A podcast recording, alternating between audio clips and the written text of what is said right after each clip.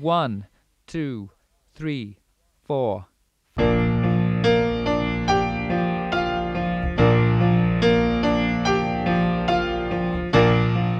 La prise Jack, épisode 1, A Night at the Opera de Queen. Première partie. Bienvenue dans ce premier épisode de, de la prise Jack euh, consacré aujourd'hui euh, à Queen et leur album euh, A Night at the Opera. Euh, voilà, album assez connu de 1975 puisqu'il contient notamment Bohemian Rhapsody. Je suis avec Marie pour en parler. Comment ça va Marie? Ça va très bien, Nils. Et toi, comment vas-tu? Ça va super, j'ai un Pepsi Max, je suis heureux. Et toi euh, Olivier, comment ça va? Bah écoute, ça va, bonsoir tout le monde, très très bien, en forme, prêt à parler de Queen comme toujours. Comme toujours. Et on a aussi Emma avec nous. Comment ça va Emma? Bonsoir, très bien. J'espère que vous allez bien aussi et que tout le monde va bien. Eh ben ça va Ouais. super. Ça va très bien, petite bière, histoire de parler de Queen au KLM, comme disent les jeunes. On est paré. Mais avant de présenter cet album, euh, est-ce qu'on peut faire un petit tour de comment on l'a découvert? Euh, Olivier, tiens, comment est-ce que tu as découvert euh, cet album? Alors, Bah toi, t'étais vivant. Moi, quand, j'étais euh, l'album quand est il sorti. était mort. Non, quand l'album est sorti, j'étais mort. Enfin, j'étais pas né. Enfin, j'étais pas, en- j'étais pas encore là. Non, moi j'ai découvert cet album euh, hors, euh, dans- à une autre période. Euh, J'ai découvert l'album après. Ça a été d'ailleurs pas le premier album de Queen que j'ai écouté. Par contre, c'est sûrement et sans aucun doute un de ceux que j'ai le plus usé sur la platine disque de mon père à l'époque, euh, au casque, Euh, parce que vraiment il y a des nuances euh, de la stéréo, etc. qu'il faut aller découvrir au niveau, de, au niveau des techniques studio, c'est fabuleux. En tout cas, ça a été une de mes premières révélations. Et non, oui, j'ai commencé par d'autres albums de Queen. Et euh, j'ai très vite voulu écouter le reste de la discographie. Et cet album m'a laissé légèrement pantois, comme on dit. J'en suis resté sur le Derche. C'est vraiment un album énorme. Et puis, euh, voilà, je l'ai découvert euh, euh, au milieu des autres albums de, de, de Queen, au moment où j'ai commencé à m'ouvrir à leur musique. Ok, bah merci euh, Olivier. Euh, Emma, comment t'as découvert cet album toi? Moi, je l'ai découvert, euh, c'est un ami qui me l'a fait découvrir. Voilà. Et j'ai kiffé. Et t'as aimé ça direct? T'as trouvé ça cool? J'ai accroché tout de suite. J'ai trouvé que c'était euh, un des albums de Queen les plus euh, élaborés, on va dire, et les plus représentatifs de l'homme du groupe. Et toi, euh, Marie, comment t'as découvert cet album? J'ai découvert Queen euh, pff, dès, dès- dès ma naissance. hein, euh, je pense que les gens qui sont nés dans les années 90 ont vécu toute leur vie avec Queen. Et moi, c'était notamment euh, par le biais de ma mère. Et euh, mais jamais eu trop l'envie non plus de me pencher dessus en dehors des best-of.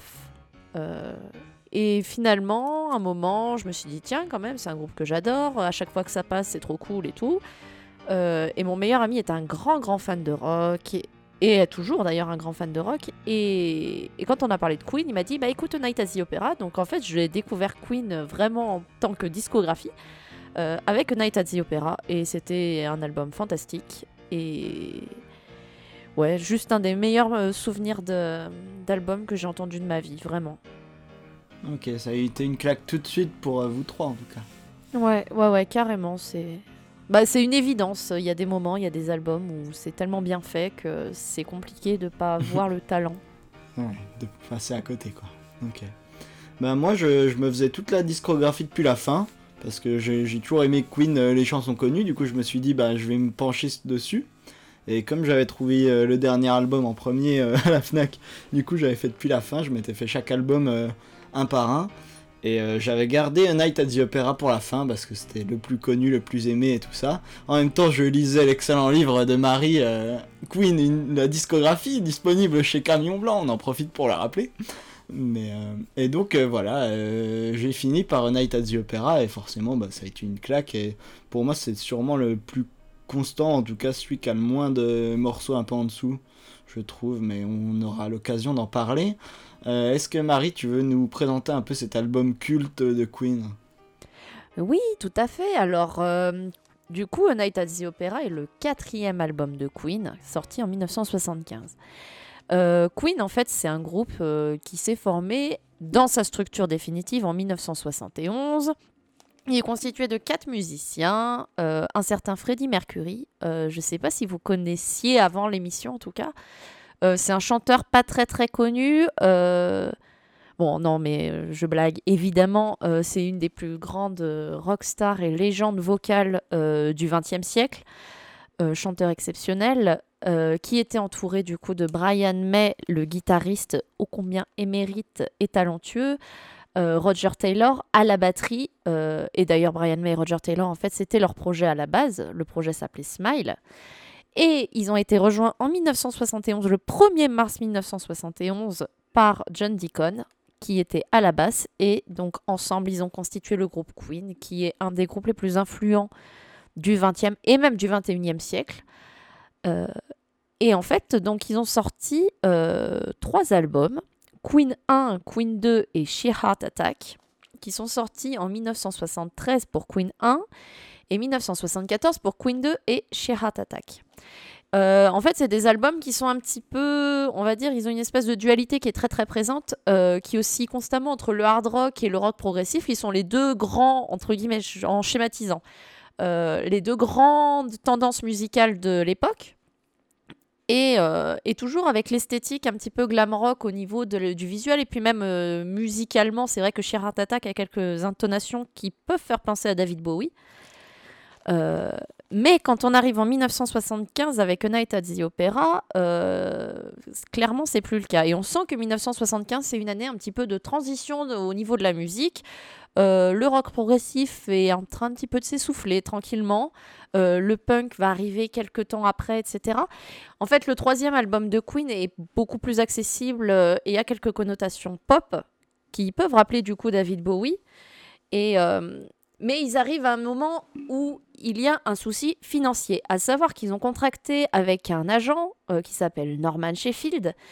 Et cet agent leur avait fait un petit contrat euh, légèrement pas très avantageux pour eux en tout cas. Donc euh, ils vendaient des albums, notamment avec Shirat Attack qui a quand même commencé à être un beau succès, notamment international. Mais ils gagnaient pas une thune. Et, donc ils se sont dit, il y a quand même un petit problème dans tout ça, il va peut-être pas leur faire quelque chose. Et ils se sont rendus compte que Norman Sheffield abusait largement de leur position. Ils ont donc décidé de couper les ponts avec Norman Sheffield, leur producteur, et de se tourner vers John Reed. Pour ceux qui ont vu le biopic John Reed, euh, ils le voient en fait, c'est une, c'est, c'est l'agent qui a travaillé notamment avec Elton John à ce moment-là. Et, euh, et en fait, du coup, au moment de la création de Night at the Opera, Queen est dans une situation qui est un petit peu complexe. euh, et A Night at the Opera est un peu l'album de la dernière chance, euh, puisqu'en fait, tout simplement, si l'album ne marche pas, euh, bah, Queen est obligé d'arrêter et de repartir dans leur carrière. Enfin, les membres de Queen sont obligés de repartir dans leur carrière respective, qui n'ont rien à voir avec la musique. Et il s'avère que, quand même, euh, A Night at the Opera a été un des plus gros succès euh, de Queen malgré tout, d'un point de vue critique sans doute. Euh, et en fait, il a complètement permis au groupe de s'exporter à l'international d'un point de vue mondial, peut-être pas encore tout à fait aux États-Unis, euh, mais en tout cas, euh, Queen est projeté littéralement sur la scène internationale et est devenue euh, la légende que tout le monde connaît aujourd'hui, notamment, tu l'as dit, grâce à une des chansons qui est cultissime, qui s'appelle Bohemian Rhapsody, et dont on parlera beaucoup plus largement plus tard. Oui, c'est un album qui n'était pas forcément. Qui était voulu pour être grandiloquent et grandiose. Euh, le groupe a tout mis, euh, c'était tout ou rien. hein. donc euh, voilà, c'était vraiment leur chant du cygne. Euh, Soit ils repartaient à, leur, à leur carrière, soit, voilà, leur, premier boulot, on va dire, leurs premières, euh, premières envies académiques. Soit ils arrivaient à percer dans la musique, et évidemment, ils avaient plutôt envie de ré- réussir dans la musique.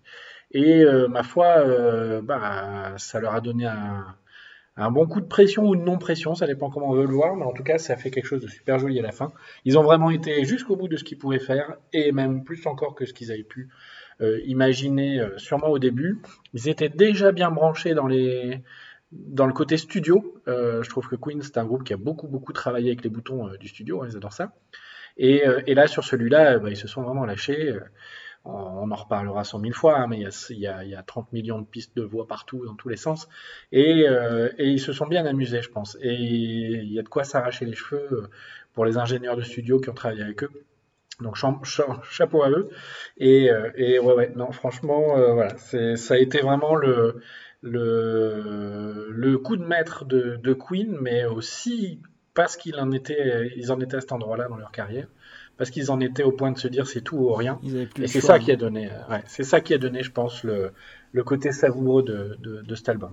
Ouais, plus rien à perdre, limite. C'est ça. Et on a gommé un peu le côté sale de Queen des débuts pour quelque chose de très propre, très lissé. Et pourtant, quand on écoute, c'est encore quand même bien, bien sale. Et, euh, et c'est ça qui est sympa. Ils ont gardé leur, euh, leur côté un peu, un peu bien rock, bien rentre dedans, voilà. Hein, on, l'entend dès le début de l'album. Et puis, euh, par contre, c'est hyper bien produit, c'est tout propre. Le, produit final, moi j'ai la couleur blanche qui me revient à chaque fois quand j'entends cet album. D'abord parce que c'est la couleur de la pochette, mais c'est vraiment ça, c'est pur, c'est propre quoi. Au niveau, au niveau musique, au niveau son, au niveau son, c'est excellent. Et puis c'est l'occasion de revenir du coup, tu cites, tu parles de la pochette et c'est vrai que cette pochette, elle est, elle est hyper mémorable puisqu'en fait, elle, elle, représente le logo de Queen. Euh, logo qu'on retrouve déjà des Queen 2 euh, sur la batterie de Roger Taylor et qu'on retrouve euh, à plusieurs endroits. Mais, euh, mais c'est la première fois que Queen utilise son logo pour, euh, des, pour l'utiliser à des fins de pochette. Euh, et ce logo va être utilisé en plus plusieurs fois par la suite, notamment sur l'album qui suit Die at the Races. Et il va être réinterprété de, bien des fois. Et c'est vrai que dans la pochette, je trouve que c'est important quand même de parler de la pochette et du logo qui a été réalisé par Freddie Mercury. Mmh. Puisqu'en plus d'être un excellent chanteur, c'était en plus un graphiste exceptionnel. Eh ben merci à vous deux. Euh, on, va, on va pouvoir passer du coup à, au premier, à la première chanson, si ça vous va, à la première track de l'album. Euh, c'est euh, Death on Two Legs, donc euh, composé par Mercury. Quelque chose qu'on peut peut-être dire, c'est que la, une des grandes forces de Queen, en tout cas pour moi, c'est que chaque, chaque musicien compose des chansons en fait. Il n'y a pas un compositeur et les autres qui suivent et, et qui, qui s'adaptent c'est que tout le monde va composer euh, plusieurs chansons de l'album, enfin plusieurs, ça dépend des albums, mais chacun, tout, chaque membre du groupe va composer au moins une chanson sur l'album, et je trouve que c'est ça aussi qui le rend aussi riche et aussi différent, et qui fait qu'on s'emmerde pas, parce qu'il y a beaucoup de groupes où on a l'impression d'entendre la même chanson euh, tout l'album, et pour moi le, plaisir que j'ai en écoutant Queen, ça vient de ça. Donc euh, du fait que ça change tout le temps. Donc pour cette première chanson, c'est Descend to Legs et c'est Freddie Mercury qui ouvre l'album. Thank you.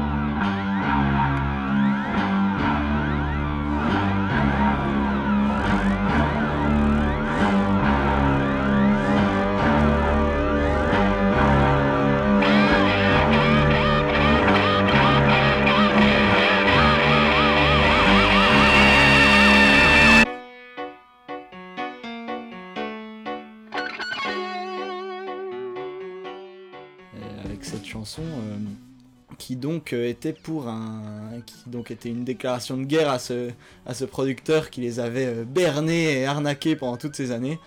Euh, au point où d'ailleurs petite anecdote Roger Taylor se faisait engueuler quand il pétait une baguette de batterie parce qu'il disait qu'ils n'avaient pas les moyens de d'en racheter alors qu'ils cartonnaient partout. Donc c'est là qu'ils ont commencé à se dire que c'était un peu bizarre euh, ben j'aime bien cette chanson. Après c'est vrai que on va pour les notes on va noter par rapport au reste de l'album donc euh, il va y avoir des notes qui vont avoir l'air assez basses alors que euh, sur un autre album ce serait les, meilleures notes. Mais donc pour celui-là j'aime bien déjà en fait je, je, trouve que ça résume bien l'album parce que dès le début on a un, on sent un immense travail dans le mix. Vraiment, on sent qu'il y a un travail de dingue sur la spatialisation, on a plein de petits sons partout, c'est très riche, c'est très inventif aussi, on a l'impression d'avoir ce, piano qui se rapproche de plus en plus de nous euh, pour ouvrir euh, la chanson. C'est assez classique quand même niveau composition, je trouve. Euh, les interventions de Brian dans l'intro, je les trouve super en aigu comme ça. Mais sinon, voilà, c'est assez très... C'est très classique et très étrange à la fois pour moi. Euh, c'est classique avec ces chœurs qui sont très, euh, très Queen du coup. Et c'est très étrange parce que tous les petits effets qu'il y a partout, il y a vraiment des dizaines de petites choses euh, qui arrivent de tous les côtés, qui apparaissent qui disparaissent d'un coup sec. On dirait presque de l'expérimental des fois. Donc c'est assez étrange, c'est très, très classique et très étrange à la fois, je trouve. Voilà, donc je trouve ça intéressant. Après, c'est pas un morceau que je réécoute souvent en dehors de l'album parce que, comme je le dis, c'est assez, assez euh, classique pour du Queen, même si les paroles sont assez sympas. Moi, j'ai mis un petit 6 sur 10. Voilà. Marie qui râle. Mais il y a de la marge, hein, il me faut de la marge Non, pour ce non, qui arrive non, je râle pas. Je râle pas parce que je comprends tout à fait. Je comprends tout à fait ce que tu veux dire en vrai. euh. Moi, j'étais plus clémente parce que, en fait, tu l'as très bien dit, cet album est tellement bon de manière globale que euh, les mauvaises notes, c'est pas des mauvaises notes, c'est des, en fait des notes par rapport au reste de l'album et pas par rapport à une valeur euh, dans l'histoire de la musique. Et je pense que t'aurais mis bien plus en vrai si c'était si c'était autre chose. Enfin, si c'était Si d'un. C'était sur un album d'Indochine. Sur un album d'Indochine, par exemple. Là, tu aurais peut-être mis un 9 ou un 9,5. Ah ouais, bah là, sans hésiter. Et donc, toi, Marie, t'en penses quoi? Euh, alors, moi, j'aime beaucoup cette chanson. Euh, je trouve que c'est une super introduction euh, à l'album. Le petit crescendo progressif comme ça, cette entrée en, en crescendo avec le petit clavier euh, et, l'entrée progressive des instruments est hyper efficace. Le petit riff de guitare imparable et tu le retiens hyper enfin, mémorable.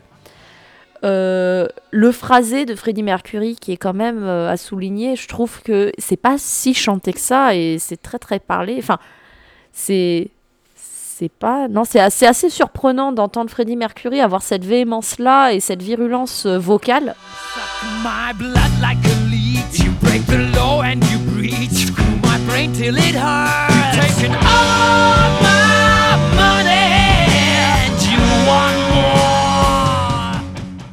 Ceci étant dit, euh, je trouve que euh, par rapport à la à l'entièreté de la discographie de Queen, en termes d'introduction d'album, euh, je trouve qu'il y a des meilleures introductions. Euh, par exemple, sur l'album d'avant, sur Sheer Heart Attack, la première chanson s'appelle Brighton Rock et je trouve qu'elle est bien plus euh, mémorable et bien plus remarquable. Sur l'album d'après, il y a Tie Your Mother Down qui a été utilisé en ouverture de concert de Queen pendant des années. Et puis sur News of the World, il y a une chanson pas très très connue qui s'appelle We Will Rock You.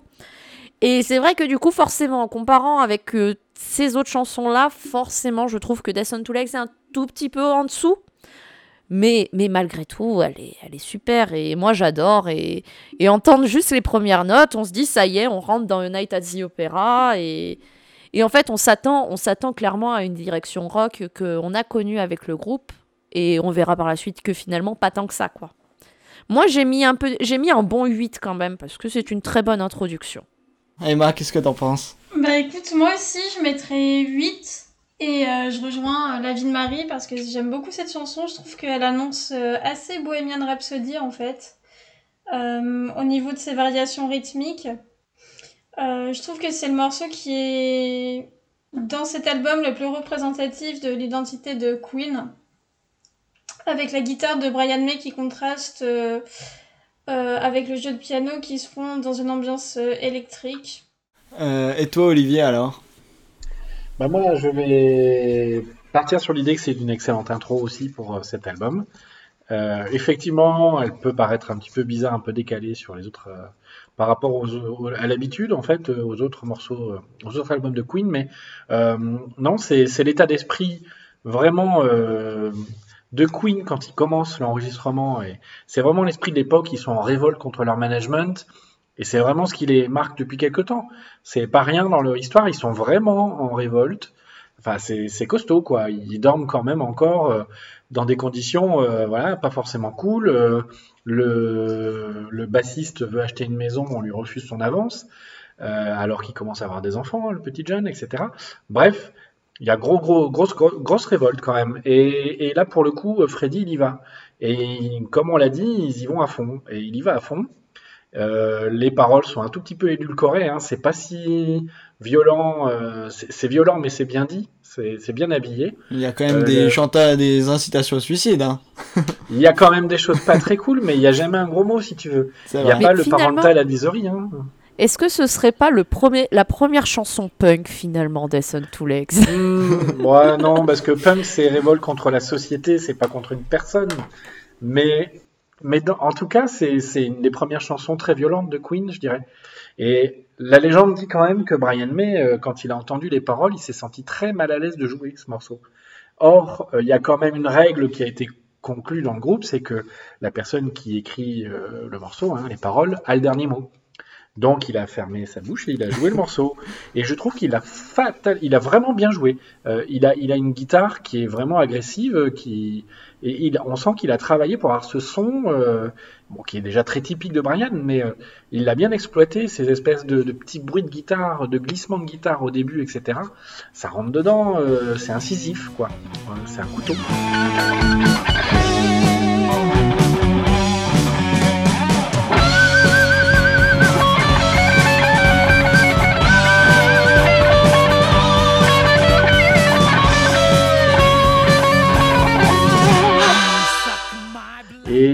Et, voilà, je trouve qu'il y y, a, il y a un vrai jeu entre Freddy et Brian pour le coup.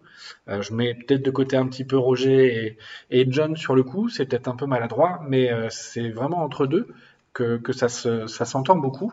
Et euh, plus Freddy y va, plus Brian y va. Et, euh, et sur ce morceau, il le fait bien, quoi. Et, et franchement, ouais, moi je, moi je mets un 8, parce que je me suis vraiment éclaté sur ce morceau quand je l'ai écouté la première Je fois. suis déjà le plus méchant dès le premier morceau. Dès le Exactement. premier épisode, ça, ça annonce la couleur. Comme ça, on sait. euh, c'est, moi qu'il faut insulter en commentaire, n'hésitez pas. Euh, mais euh, bah, Il aime quand on l'insulte. ouais, c'est ça. C'est un délire que j'ai. euh, je vous expliquerai. Mais, euh, aussi, on- à savoir sur, aussi à savoir sur ce morceau-là, pardon, c'est que euh, Freddy donc, a écrit le morceau et euh, en fait il a écrit le morceau au piano. Et ensuite il a expliqué à Brian comment le passer sur la guitare. Brian l'a adapté. Mais euh, tout ce morceau a été écrit au piano. Donc euh, j'aimerais beaucoup, moi, qu'on entende un jour une version piano, une démo de ce morceau. Ça devrait être très très intéressant. D'avoir Freddy à la commande à la fois de la musique et de la voix, de voir un petit peu ce qu'il en a fait euh, tout seul avant de le passer dans la moulinette, dans la moulinette Queen. Ok. Moi, ce que je trouve aussi intéressant dans ce morceau, c'est qu'on peut le voir comme un espèce de de de fuck à ce qu'il faisait avant en fait, de ce côté vraiment euh, très rock et de on va tout changer et maintenant on va faire un truc euh, on va faire un truc différent, c'est un peu le dire au revoir à abandonner un peu euh, ce qu'il faisait peut-être un- avant. ouais. Moi, je pense qu'ils se sont enterrés côté. avec l'album d'avant. C'est l'album Shearer Attack qui enterre Ouais. Queen 1, Queen 2. Bah ils prennent des directions mais c'est quand même beaucoup plus rock que ce qu'ils vont faire après. hein. Pour Ouais, moi jusqu'à The Works après ça va être beaucoup plus lissé que ouais, ouais, que- c'est possible. C'est possible, c'est en vrai. tout cas c'est On voit déjà le renouvellement de Queen. C'est vrai. Euh, du coup, deuxième, euh, deuxième chanson, c'est Lazing on a Sunday Afternoon, euh, petite euh, chanson très courte qui peut même limite être vue comme un, un interlude ou un, passage vers une autre chanson.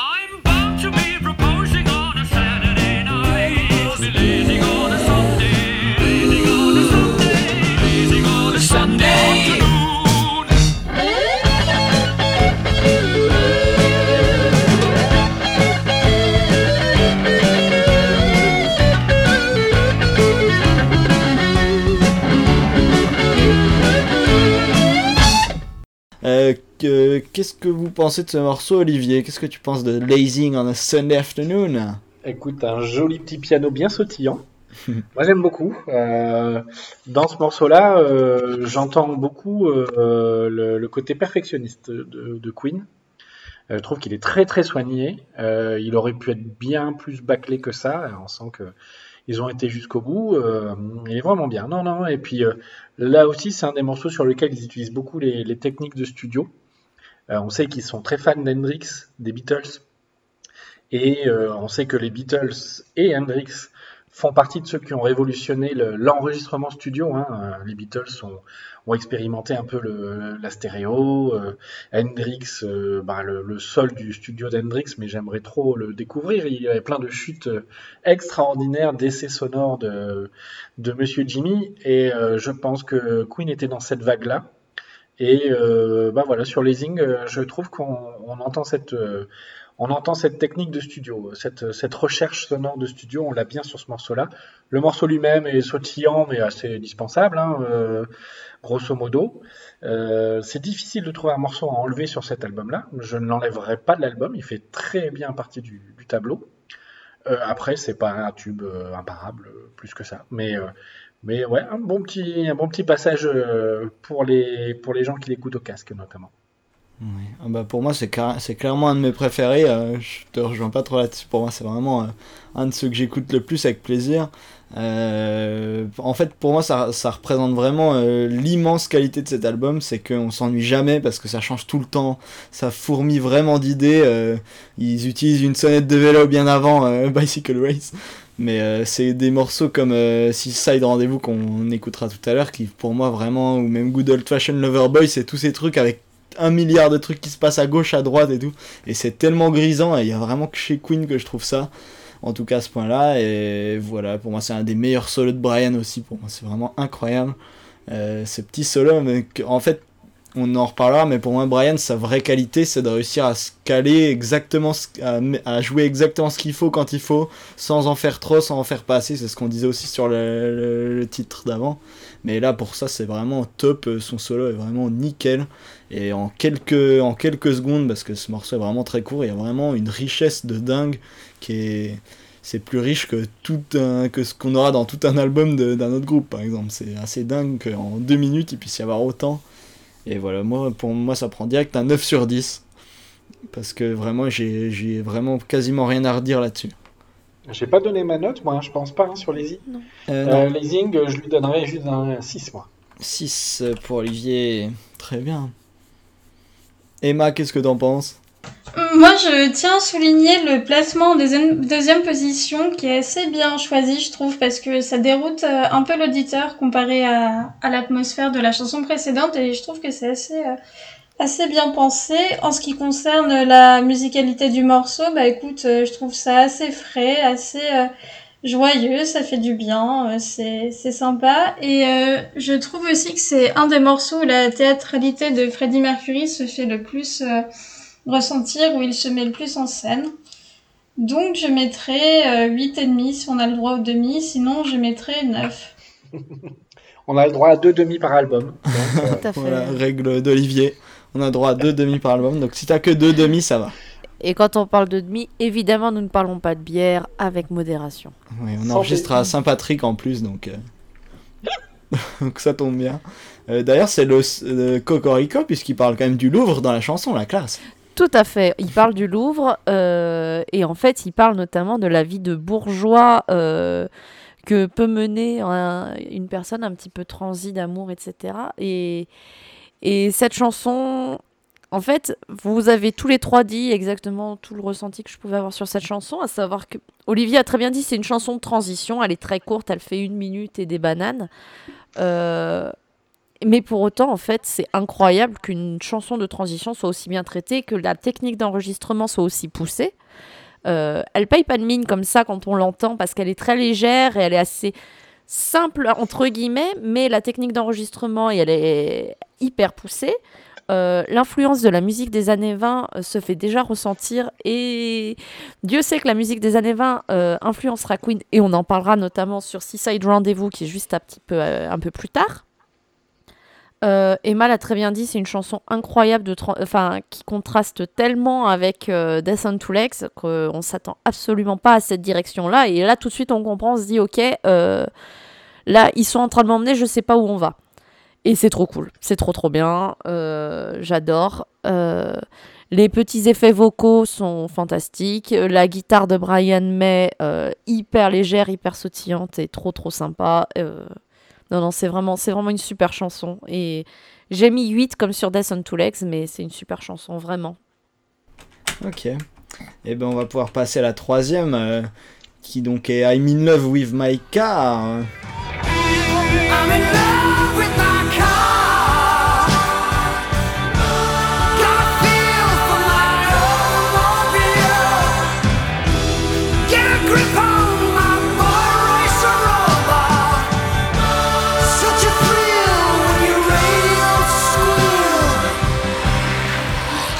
Interprété par Roger Taylor. Ouais. Écrite et interprétée. Est-ce que tu veux commencer, Marie? Euh, bah en fait, euh, au début de, la- de- de leur carrière, en tout cas, euh, les chansons de Roger Taylor étaient interprétées par Roger Taylor. Et ça, c'est vrai que je trouve que c'est quand même assez intéressant, puisque, encore une fois, on est complètement dérouté, puisque bah, on a l'habitude de la voix de Freddie Mercury. Et euh, on arrive sur I'm in Love with My Car, qui est la troisième chanson de l'album, qui est la phase B de Bohemian Rhapsody, puisque Bohemian Rhapsody, quand euh, la chanson est sortie en single, il y avait une phase B, comme tous les singles, et comme tous les 45 tours. Et la phase B, c'était I'm in Love with My Car. Et, en fait, du coup, on entend la voix de Roger Taylor. Et, j'adore cette voix. Il a une voix hyper euh, rocailleuse et dans les aigus qui est hyper bien, hyper efficace.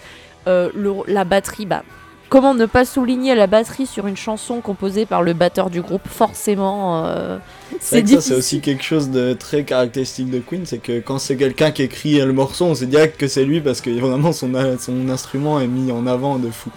C'est ça, et c'est vrai que vraiment pour, euh, pour vous qui allez écouter l'album euh, en même temps que vous nous écoutez, écoutez la batterie sur I'm in Love with My Car. En fait, on entend, on entend que ça, et on a envie d'entendre que ça, parce que elle est vraiment incroyable cette batterie, et tous les autres instruments, la guitare et la basse sont au service de cette batterie.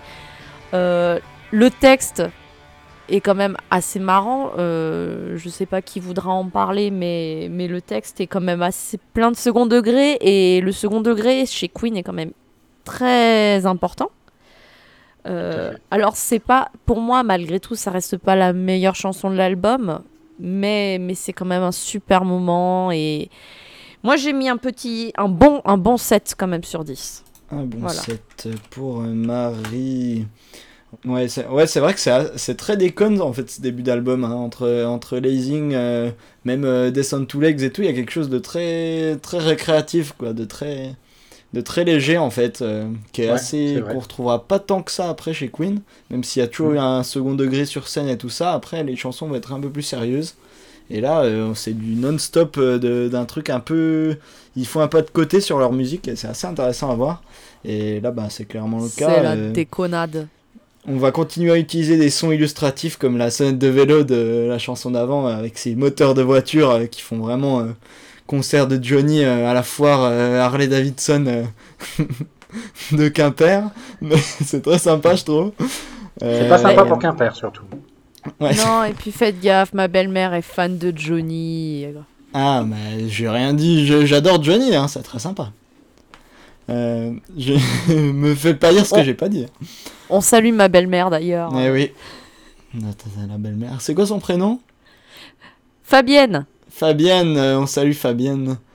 Bis bis Fabienne. zoubi zoubi. Euh, voilà, euh, je trouve que l'arrivée du cœur fait du bien. Euh, ça rend, euh, c'est une chanson très bourrine quand même parce que Taylor il adore euh, composer du bourrin et le chœur apporte vraiment un côté très frais et un peu moins, un peu plus musical du coup pour ça. Mais par contre, si j'avais un petit bémol, ce serait cette fin là que je comprends jamais, cette espèce de, de gling gling de la fin qui, je sais pas ce qu'il fout là et ça me déroute un peu. Je suis pas très fan de cette fin. Il y a, juste à la fin, il y a un, ouais, il y a espèce de moteur et trois coups de guitare qui étaient vraiment pas nécessaires pour moi. Je comprends pas ce que ça vient foutre là. Mais, euh, mais voilà, sinon c'est un très bon morceau. J'ai mis un 7 aussi. Euh, j'ai pas, je suis pas toujours fan de ce que fait Roger Taylor, mais là je trouve que c'est quand même très efficace. C'est très sympa. Donc je rejoins Marie sur le 7. Et moi j'ai des petites choses à dire. Euh, Love With My Car, pour moi c'est un morceau de Roger Taylor avant d'être un morceau de Queen. Euh, c'est peut-être son premier morceau solo finalement, euh, qui aurait pu tout à fait rester solo, qui serait euh, tout à fait bien dans la discographie solo de Roger Taylor. Euh, il a amené le morceau euh, tout fait, hein, il a joué les guitares au départ. C'est Brian May qui les a rejoués ensuite. Mais quand il a amené le morceau, Roger, il, y en, il en existe une version donc dans les coffres avec Roger la guitare. D'ailleurs, Roger double la guitare électrique sur la version finale. Euh, donc, euh, bah, le monsieur, euh, non seulement fait de la batterie, fait de la guitare, chante, voilà. Là, on a son premier morceau complet. Euh, c'est un vrai morceau de batteur, un tempo particulier sur la batterie. C'est pas un tempo rock habituel. Il y, a, il y a un décalage un peu sur, enfin c'est un peu technique, on va pas rentrer dans le détail ici. Euh, on n'est pas ici pour détailler les techniques de, de batterie non plus de, de musiciens, mais enfin voilà, il y a, il y a un petit truc qui fait que pour un musicien, il est intéressant à jouer. Euh, je pense que Nils, en tant que batteur, tu dois t'y retrouver aussi là-dessus. Complètement. Euh, S'il faut chanter en plus en même temps, c'est pas évident. Hein. c'est pas évident, le rythme est complètement décalé, le rythme est, le rythme est, enfin il est pas décalé, mais il est, il est atypique. Euh, et le morceau est plein, ce morceau, il n'y a pas d'air. Du début à la fin, il y a du bruit partout. Quand c'est un peu, quand les accords planent un peu, il y a un fil de batterie qui vient se mettre dessus. Donc il y a, il y a toujours quelque chose. Euh, ce morceau est complet, quoi. Ce morceau est vraiment très très dense, ce qui fait qu'on le prend un peu dans les dents. Hein, ça rentre dedans. C'est pour ça qu'il est un tout petit peu différent euh, par rapport à d'autres morceaux, notamment celui qui va suivre, hein, mais c'est fait exprès. Euh, il est Ouais, très parce que pour l'instant, on n'a pas léger. trop respiré hein, dans l'album. Hein. Ça, toutes Non, les chansons sont vraiment enchaînées hyper vite et on a Ouais. j'ai un peu l'imp- l'impression d'avoir un gros tunnel comme ça quand j'écoute le début de cet album. Ouais, et I'm in Love, c'est sûrement le, le gros, le gros morceau là. Mm, Là, franchement, euh, voilà, si on en mettait euh, 12 minutes comme ça, on, on couperait la Shiny Fille et on dirait c'est trop jamais. pour moi. Ouais, c'est c'est costaud. Mais c'est vraiment très très bon, euh, très sympa en live aussi. En version live, ce morceau, Roger s'éclate. Et, euh, et voilà, donc euh, il joue, il chante, il gratte, euh, il tape. euh, ce monsieur fait tout. C'est sûrement, euh, voilà, s'il avait pu déjà faire un album solo à cette époque-là, euh, ça aurait été un très très très bon candidat. Et la version euh, queenisée est vraiment pas mal. J'aimerais vraiment, vraiment, vraiment écouter la démo de ce truc. Euh, revenir vraiment à l'original, voir un peu ce qu'il en avait fait. Mais voilà, c'est pour moi, c'est un morceau what the fuck au milieu de tout ça, euh, vraiment un peu ovni. Parce que c'est une patte euh, très Roger et un peu moins Queen au départ. Et, euh, voilà, mais ils l'ont bien intégré. Et, euh, moi, je lui mets, euh, je lui mettre un bon 7. Ok. D'ailleurs, on en profite pour débunker un peu le film, puisque euh, Freddy se fait engueuler parce qu'il fait son album solo, mais Roger en a fait euh, pléthore et bien avant euh, Freddy dans la vraie vie, donc ça n'a vraiment Et Brian May aussi. moment. Brian Ouais, c'est May vrai. aussi avait fait son album solo. Freddy, c'était le troisième membre du groupe à faire son album solo. Et, et ouais, non, autant autant il y a quand même quelques qualités à reconnaître dans le film, autant sur ce petit détail, on sent que clairement ça a été hollywoodien et à des fins de dramaturgie, quoi. Clairement. Exactement. Et Emma, alors qu'est-ce que t'en penses de I'm in love with my car? Bah, je crois que c'est le moment où on va se fâcher. non, mais moi, c'est Ah. un morceau que j'aime pas du tout. J'aime pas la voix de Roger, de Roger Taylor sur, euh, sur ce titre. Je trouve que ça fait trop euh, Rod Stewart, euh, enfin un peu trop plagié euh, sur euh, ce bon vieux Rod. Euh, après, le, le second degré, ouais, c'est sympa. Voilà, non, enfin moi j'aime pas du tout, donc je lui mets 4. Waouh Oh la 4 pour Emma violence Ça y est, je pense. je vais- Je vais revenir sur un point aussi sur ce morceau-là. Euh, Il y a un point pour moi, euh, euh, un autre angle qu'on peut voir avec ce morceau. Pour moi, c'est l'arrivée euh, de la politique dans le groupe. Euh, parce qu'on le sait, euh, Freddie Mercury était le premier à dire que c'était un combat de bup entre eux. Hein. Ils étaient quatre avec de Mhm. gros égaux. Il fallait imposer son point de vue. Et c'était cette lutte qui faisait la créativité aussi du groupe. Euh, bah voilà, Roger arrive pour une fois avec un morceau euh, vraiment bon, euh, qu'il a vra- vraiment envie de défendre. Euh, on sent hein, qu'il a, il a vraiment sa patte sur ce morceau-là. Il a absolument envie de le voir en single. euh, bon, le film euh, en joue un peu. Hein, le film sur Freddie Mercury et sur Queen le met un peu en avant faussement. Mais il y, y avait un peu de ça. Et bah, il y a une question qui se pose. Euh, Bohemian Rhapsody, succès euh, planétaire, euh, des millions de ventes, euh, donc des millions de, roy- de royalties pour la phase A, mais aussi pour la phase B. Et qui c'est qui se retrouve en phase B de Bohemian Rhapsody? I'm in love with my car de Roger Taylor. Donc le monsieur, avec son petit morceau, se ramène autant d'argent que Freddie Mercury avec le single, et, et pas Brian, et pas John. Et euh, moi, je pense que ça a été le début d'une, d'une, euh, voilà, de l'arrivée de la politique dans le groupe. De tiens, on commence à se rendre compte qu'il y en a un qui peut euh, profiter du succès des autres. euh, Enfin voilà, je, pense que là, il a dû commencer, ils ont dû commencer à parler un peu d'argent, de choses comme ça, de, politique sur les choix des morceaux qui n'avaient peut-être pas forcément avant, quand tout le monde ne composait pas, quand John était encore discret et Roger aussi, quand c'était encore beaucoup Freddy et Brian. Là, tout d'un coup, on commence à avoir un troisième qui rentre dans la danse. Et, et on va en parler après avec John euh, sur You're My Best Friend, qui a aussi euh, écrit un gros morceau, euh, un bon vendeur. Donc là, on arrive avec quatre gars capables de faire du pognon dans le même groupe. Et, et là, en fait- euh, bonjour quoi. Et pour rebondir sur ce que tu dis, en fait, c'est complètement. euh, Enfin, c'est tellement vrai, puisque. Euh, là, en fait, le premier single qui est sorti, c'est Bohemian Rhapsody, qui a été composé par Freddie Mercury, avec en face B I'm in Love with My Car de Roger Taylor. Et le deuxième single, c'est You're My Best Friend de John Deacon, dont on va parler là maintenant tout de suite, et dont la face B est 39, qui a été écrite par Brian May. Mhm. Donc euh, clairement, en fait, les quatre musiciens se retrouvent en, en single finalement, que ce soit en face A ou en face B. Mais on voit euh, clairement que les quatre musiciens sont capables de composer et ils composent des, des- des tubes, quoi. Là, je pense que c'est c'est l'album phare, c'est l'album Explosion pour Queen, et c'est aussi le début de la, de la guerre interne. ouais, et bonjour, enfin, euh, il, il fallait vraiment être un bon producteur, un- fallait avoir vraiment des, des, des couilles pour être leur avocat et tout ça à ce moment-là. Euh, travailler dans la musique euh, de Queen euh, entre 75 et 80, je pense que ça devait être un sacré boulot, et encore après, hein, mais à partir de 75, ça a dû être vraiment un boulot de, de merde. Voilà. Parce qu'en fait, on la embrasse tous les producteurs. Dernière Ouais, précision peut-être du coup pour, pour les gens qui ne connaissent pas très très bien Queen, c'est qu'en fait il y a énormément de groupes qui du coup enregistrent leurs chansons euh, en tant qu'individu entre guillemets, enfin ou alors euh, pardon en tant qu'entité. Queen ça n'a jamais été le cas et ils ont toujours refusé euh, en fait de créditer leurs, euh, leurs chansons en tant que Queen jusqu'à très très tard dans leur carrière, la fin des années 80. Mais, euh, et en fait, justement, par rapport à ce que tu disais, Olivier, en fait, c'est exactement, il y a eu des conflits un petit peu euh, musicaux et euh, humains et financiers euh, derrière Queen, parce que forcément, en fait, vu que chacun était crédité, malgré tout, chacun essaye de, de tirer sa part, sa part du gâteau. Et, et donc, c'est pour ça, en fait, que du coup, il y a autant ces histoires de création de chacun. C'est aussi ce qui a poussé à la créativité parce que si tu fais pas de chansons sur cet album, eh ben tu gagnes pas de thunes. C'est Tu exactement gagnes ça. que pour les concerts et c'est sûr que tu peux pas te reposer à dire ouais bah tranquille, euh, je me ramènerai, euh, je jouerai de la basse sur les morceaux des autres pendant tout l'album et je gagnerai autant, tu vois. Donc c'est vrai Pense à que- John Deacon. non, je dis ça au pif, euh, j'aurais pu dire la batterie, ça marche pareil, mais c'est vrai que. bah, c'est aussi parce que le bassiste, en général, c'est celui qui, qui est le moins connu des, des groupes, donc. euh, en général, il y a un leader euh, qui compose pour tout le monde et qui signe. Et le- les, les chansons sont signées par, euh, au nom du groupe, et donc tout le monde gagne un peu pareil. Donc, euh, donc c'est vrai que ça, c'est une grande particularité de Queen qui fait aussi que les albums sont aussi variés et diverti- divertissants parce que tout le monde met un peu euh, la main à l'ouvrage. Du coup, euh, un nouveau compositeur du coup pour la chanson d'après, c'est You're My Best Friend, composé par John Deacon, le bassiste.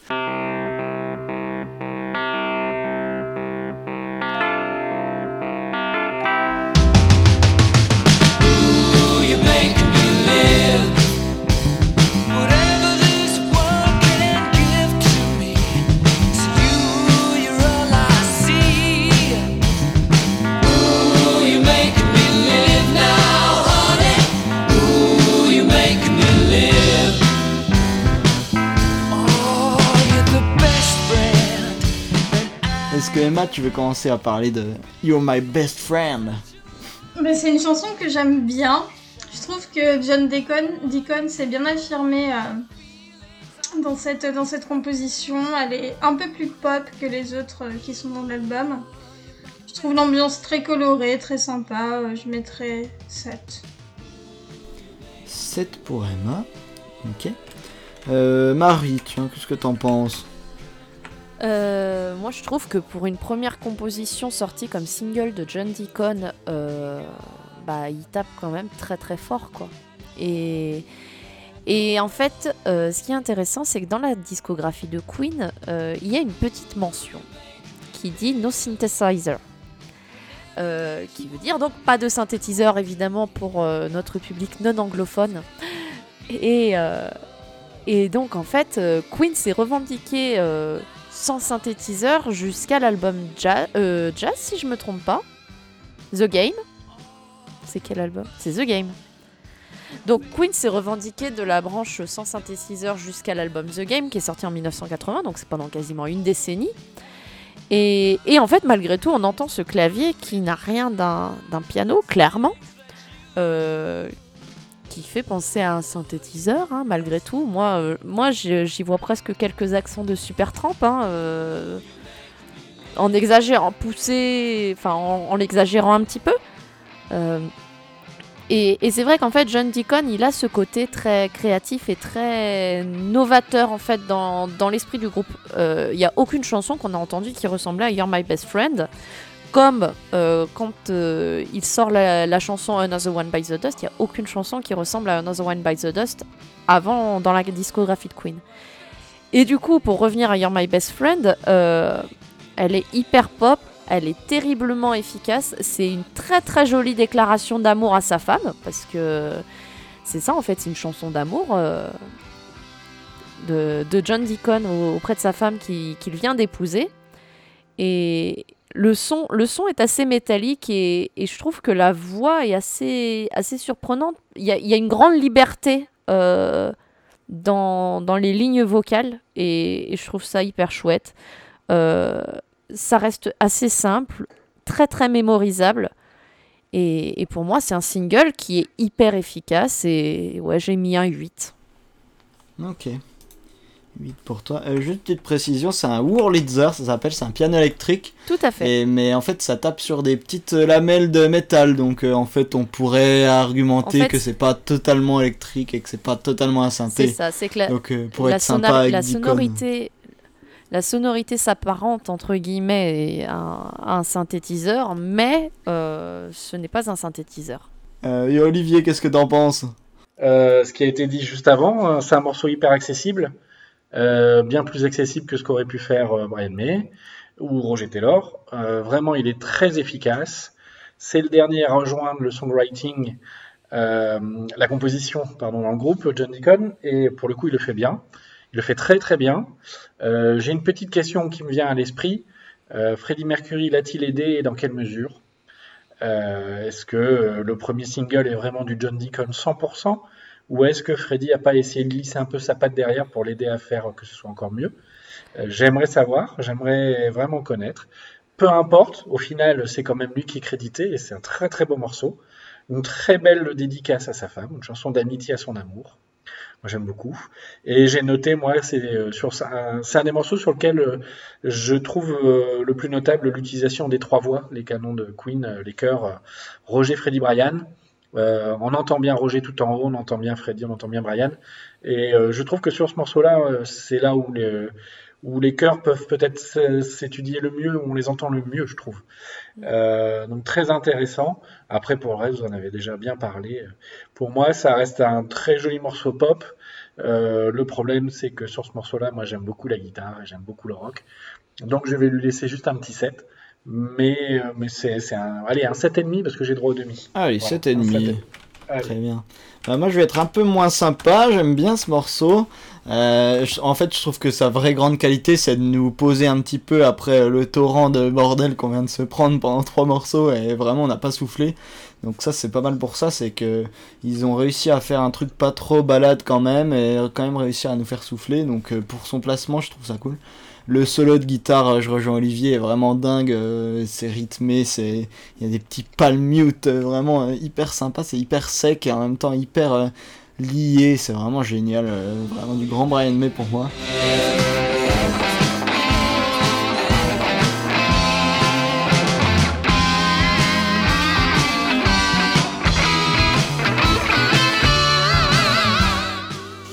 Mais pour le reste, ça va être très oubliable. euh, Pour moi, c'est trop mièvre, euh, les paroles, vraiment, euh, c'est un peu too much pour moi. L'utilisation du Glockenspiel, tout ça, j'ai l'impression d'être dans une comptine pour enfants. Mais, mais comme souvent, comme tu l'as dit, comme, comme je trouve que les chansons un peu en dessous de Queen, elles sont grandement améliorées par le chœur en général. Donc là, c'est vrai que le chœur est super. Et, mais par contre, je trouve ça un peu trop long et un peu répétitif. Euh, surtout par rapport aux morceaux euh, vraiment euh, irréprochables qu'on a, qu'on a eu avant pour moi. Donc j'ai mis un 6 sur 10. C'est pas mal, mais c'est pas non plus dingo. Donc voilà pour moi. Et on passe peut-être à 39, de, donc composé par Brian May, ça se sent direct avec cette guitare 12 cordes si caractéristique de lui.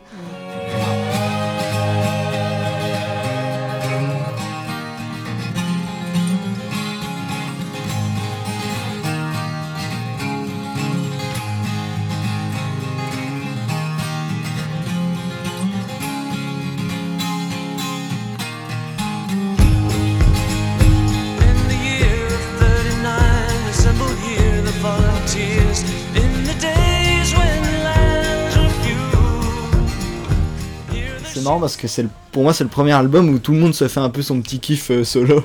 Et donc euh, on a eu Freddy avec Lazing qui est vraiment très Freddy, euh, I'm in love with my car qui est vraiment très Taylor, Deacon avec Be- You're my best friend et Brian c'est clairement 39 son morceau un peu kiff.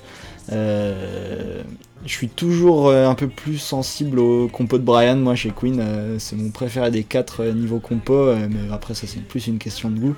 Donc là, ben, j'adore, le rythme est super, les chœurs ils sont super travaillés, je me laisse facilement porter, c'est très sympa, j'ai l'impression de... Je pourrais écouter ça en boucle tranquillement, c'est pas une claque musicale, rien du tout, mais c'est vraiment très agréable, je trouve, ça passe tout seul. Mais comme pour I'm in Love, je comprends pas la fin. Pourquoi ils rajoutent toujours une outro un peu inutile à la fin des morceaux une fois que tout est fini Ça, ça me dépasse un peu. Mais euh, voilà, c'est juste un petit bémol pour dire que j'ai mis un 8. euh, c'est pas un morceau que j'écoute plus que ça, mais en tout cas, c'est vraiment. euh, j'ai encore rien à redire là-dessus, c'est vraiment très sympa. Et en live, on a Taylor qui vient debout faire du tambourin, c'est assez rigolo, donc je trouve ça assez sympa. Voilà. Moi, je veux bien enchaîner sur 39. Tout à l'heure, je me suis trompé. euh, J'ai dit que Brian May voulait absolument imposer Prophet Song en singles. C'est de 39 que je voulais pas parler. C'est effectivement le morceau kiff de Brian, t'as tout dit, je vais pas le répéter. C'est son, son petit moment. euh, je me mets en avant et je me fais ma petite compo un peu, un peu particulière. Elle est très très bien, une histoire qui lui convient bien. Est-ce que c'est la première Euh, fois qu'il chante dans un morceau, enfin qu'il fait la voix principale? Non, il a chanté euh, déjà dans les albums précédents. Mais, euh, mais euh, là, il- je trouve qu'il incarne un personnage, il fait un peu son Freddy. Euh, je, je trouve, euh, c'est assez intéressant. John Deacon à la contrebasse, quand même, hein, s'il vous plaît. Et, et vraiment un bon petit, un bon petit moment. Moi, je, voilà, la douze cordes, une belle succession d'accords à la douze cordes sur ce morceau, vraiment bien. Est-ce que vous avez été frappé, vous, par la voix super aiguë de Roger Taylor? Roger Taylor qui part dans les A. Ah ouais, incroyable, ça.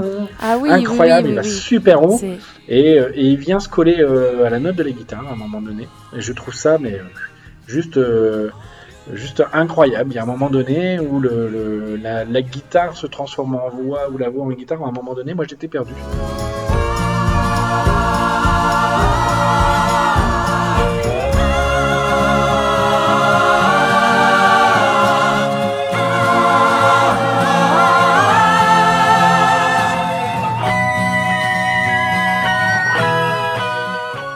Ce morceau-là, je me souviens avoir écouté plusieurs fois ce passage, vraiment où les, les deux sont collés, vraiment pas mal.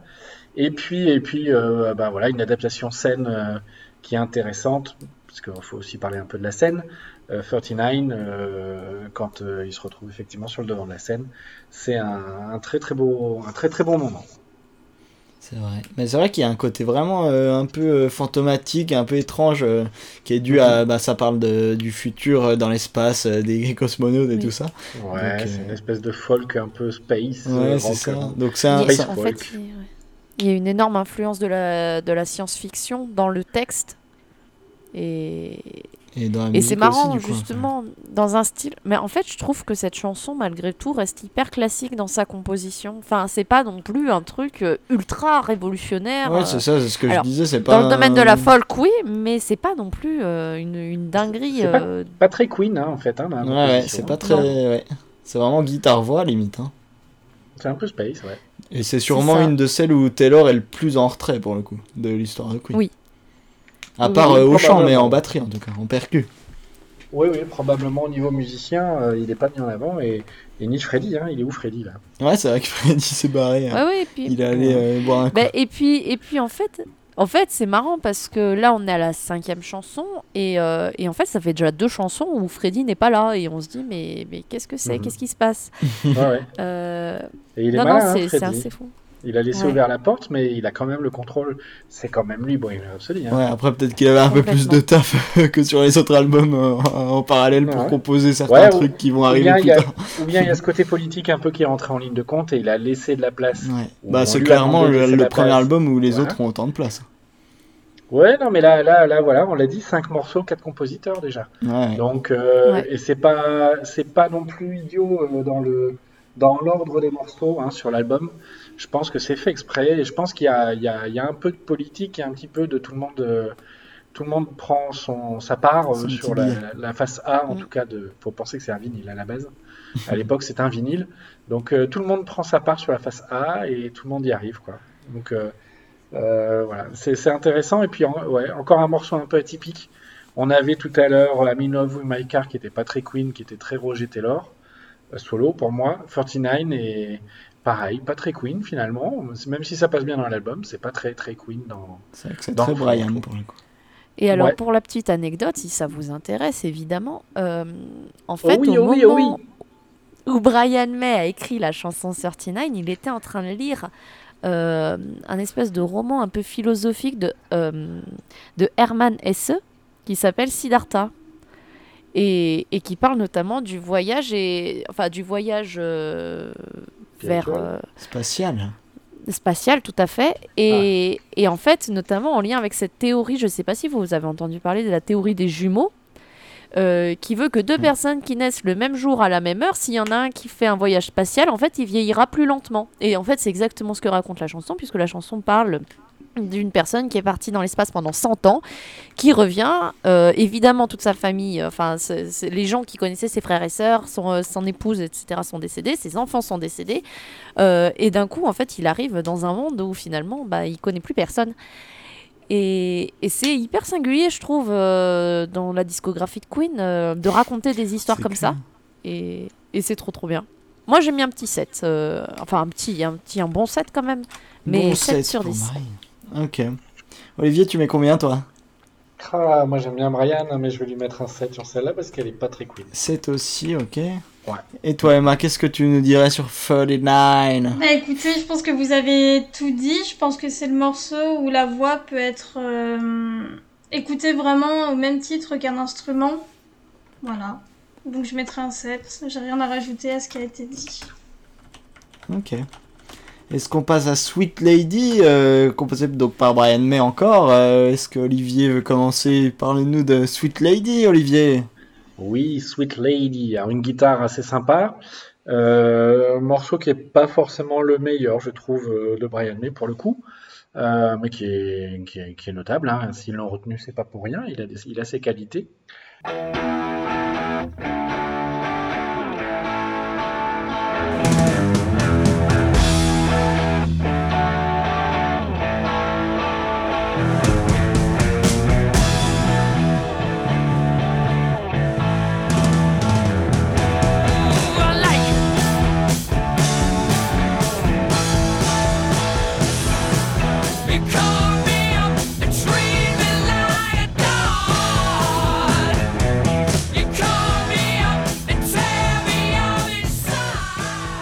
Moi, je vais revenir sur un petit point sur euh, Sweet Lady.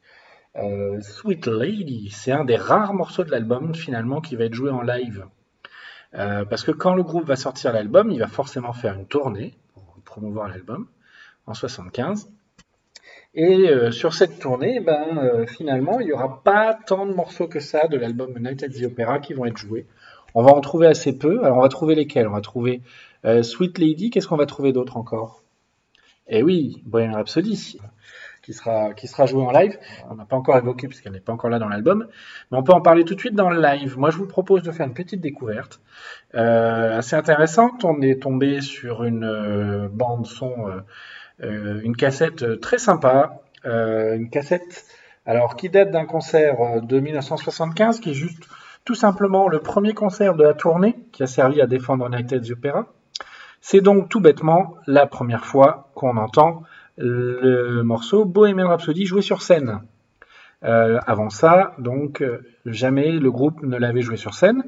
Donc, euh, ce concert a eu lieu en 75 très précisément. 14 novembre.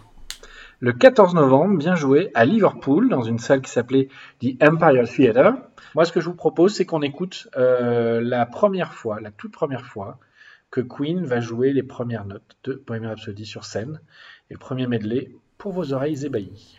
C'est un document exclusif, euh, la prise Jack, euh, quand même, la Tout à classe. fait.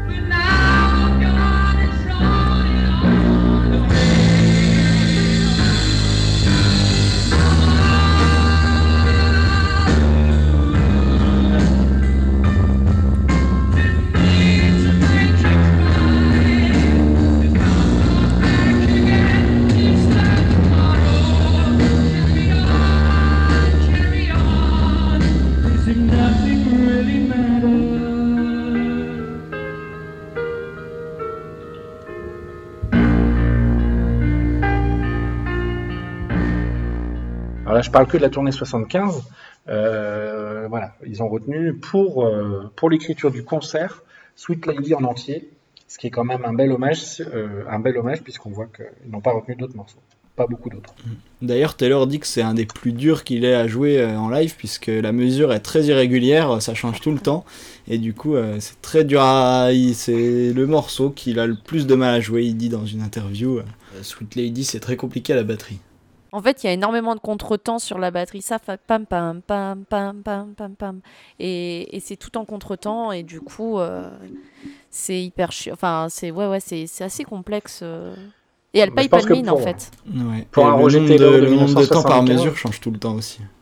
Ce qui est Ouais, assez pour rare un Roger Taylor de morceaux. 1975, je pense que ça lui paraissait difficile, mais ça devait lui plaire énormément de la jouer celle-ci, justement parce qu'elle était difficile. Et je pense que c'était un peu, euh, un peu sa récréation aussi, quelque part, euh, entre la concentration et l'amusement. quoi. C'est vrai. Ouais, J'ai pas grand-chose d'autre à dire sur ce morceau, parce que sur l'album, pour moi, il me paraît très transparent. Mm. Et d'ailleurs, je vais lui donner un 4. Ouh là là, 4 pour Olivier. Oh Emma, qu'est-ce que t'en penses. Moi, je rejoins l'avis d'Olivier. Je trouve que c'est un morceau assez transparent. C'est pas le plus travaillé de l'album. C'est simple et efficace pour reprendre une expression euh, commune. Et je lui mettrai 5. Je crois que je l'ai dit, non? Euh, je, je crois pas, non. Ok, Maman, tu 5 l'as pour. Emma. Bah, ouais, c'est vrai que ben, Queen, il y a toujours une chanson oubliable par album en général. Donc ça, pour moi, c'est la chanson de Night qui est vraiment oubliable. Euh, c'est pas mauvais, mais c'est longuet, quoi. Ça manque un peu d'inspiration. euh. et il y a juste cette mesure irrégulière qui est assez, assez, assez cool et assez rare chez Queen aussi.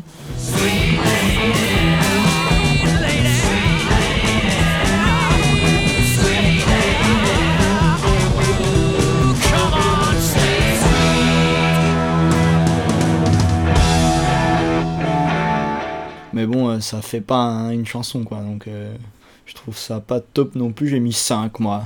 Et toi, Marie, alors? Euh, moi, vu que vous avez tout dit, je vais juste donner ma note. J'ai mis 6. Ok. Ah, t'es quand même gentil. hein. C'est marrant comme on n'a Oui, pas oui, grand-chose à oui. dire sur ce morceau-là. Ouais, hein. c'est ça, c'est- hein. En fait, sympa, mais pas ouf, très- quoi. ouais, il est dispensable. En fait, tu sens clairement que c'est un album. Enfin, c'est une chanson qui a été faite pour euh, pour être jouée sur scène, contrairement à tout le reste de l'album. En fait, c'est un album Oui, de studio clairement. euh, Ouais, c'est vrai. Et là, c'est une Bonne chanson analyse. faite pour le live. Et donc du coup, elle est pas au même niveau. C'est clairement, elle, a- elle est pas au même niveau. C'est pas qu'elle est moins bien ou moins ou meilleure, mais voilà. Euh, on peut passer à la dernière chanson de la face A, c'est-à-dire Seaside Rendezvous, euh, écrit par euh, Freddie Mercury.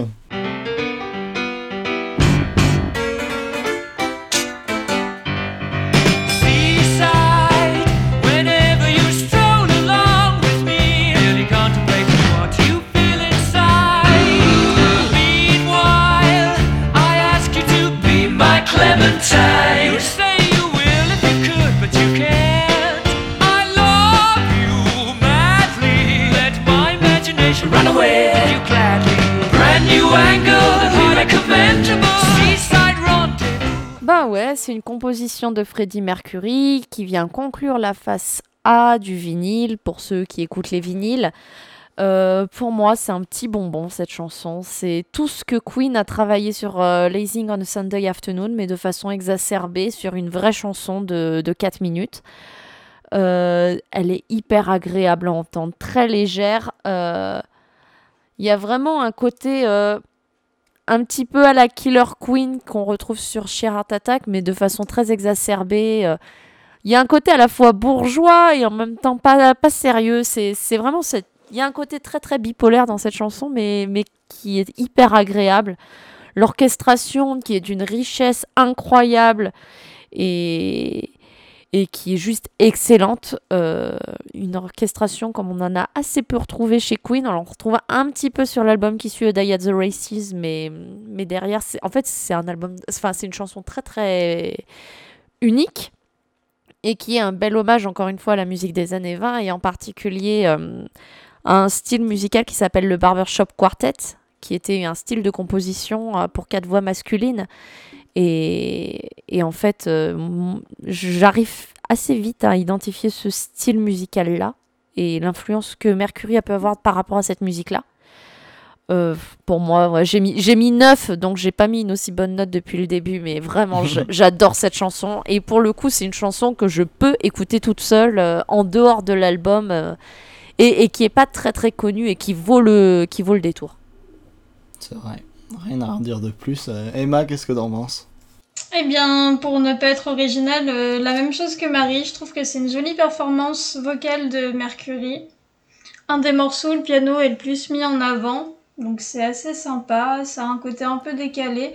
Moi j'aime bien aussi, je mettrais euh, 8,5 pour utiliser mon dernier Joker de demi. Ok, 8,5 pour Emma. Ouais, moi j'adore aussi. euh, juste quelques petites précisions un peu fun sur, euh, sur l'orchestration. Euh, c'est que bah déjà il y a Mercury et Taylor qui imitent des instruments avant, ça je trouve ça génial. Il y a un solo Ouais. de trompette euh, à la voix qui est assez fun. euh, euh, voilà, on a aussi une partie qui imite des claquettes. Alors ça, ça a été enregistré avec des dés à coudre. Ils ont enregistré ça avec des dés à coudre, donc c'est assez marrant aussi d'avoir ce... ça. En fait, il y a tellement de trucs partout qu'on s'y perd. Je l'ai dit tout à l'heure, mais pour moi, c'est vraiment les meilleures chansons de Queen. Pour moi, c'est vraiment avec plein de ruptures, de sons différents, et où tout est parfait. Vraiment, tout s'enchaîne avec un talent fou.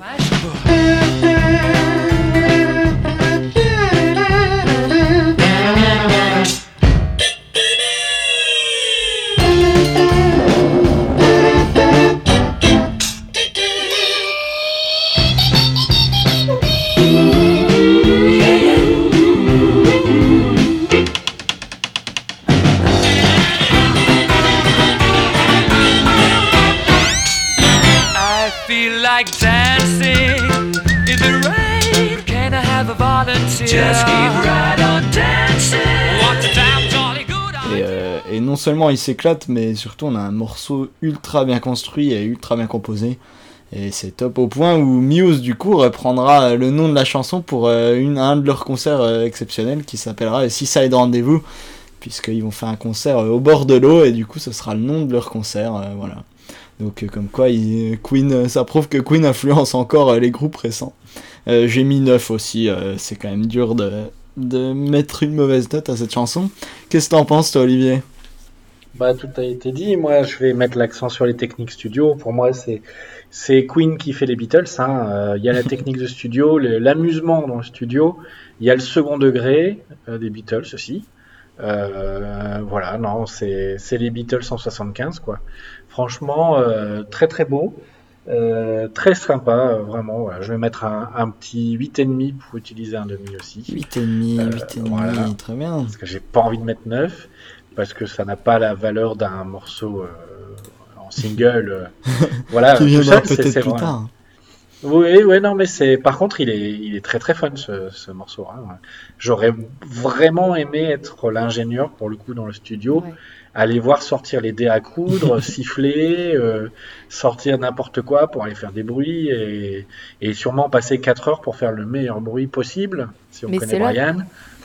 C'est là que tu vois que vraiment ils avaient pas de thunes quoi. Clairement, c'est plutôt que de faire appel à un mec qui fasse des claquettes dans le studio, qui aurait été entre guillemets une solution tout à fait Logique, possible hein, Ouais, et logique finalement. ouais. Ouais ouais, clairement c'est non non et c'est pour pas, ça que Night at the Opera est d'autant plus exceptionnel en fait. C'est vraiment ils sont partis de rien du tout et, et le résultat est incroyable. Mais c'est aussi le côté second degré de ce morceau, je trouve, hein, d'utiliser euh, rien. Finalement, on sent bien qu'il n'y a pas de vrai mec qui joue des claquettes. On sent bien que c'est pas une vraie trompette. Alors, on s'en rend compte, c'est drôle, quoi. Et, et je pense que c'est ce côté-là qui est, qui est, qui Ouais, est- très est cartoon, super quoi. fun. Ouais, c'est voilà, cartoon, exactement. Donc un morceau très très fun. J'ai dit que j'avais mis 8,5, je garde mon 8,5. Très bien, tu valides. Tu as, ça, c'est ton dernier mot, euh, Olivier. Et donc voilà pour cette phase A de, de Night at the Opera de Queen. Euh, du coup, nous on se retrouve la semaine prochaine pour parler de la phase B et pour finir cet album culte.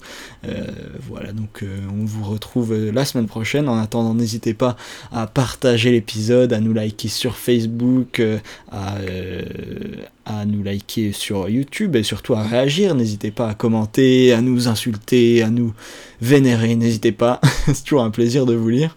Et du coup, on se retrouve la semaine prochaine. Salut, salut! À la À semaine bientôt après prochaine. une semaine de publicité. Ciao tout le monde.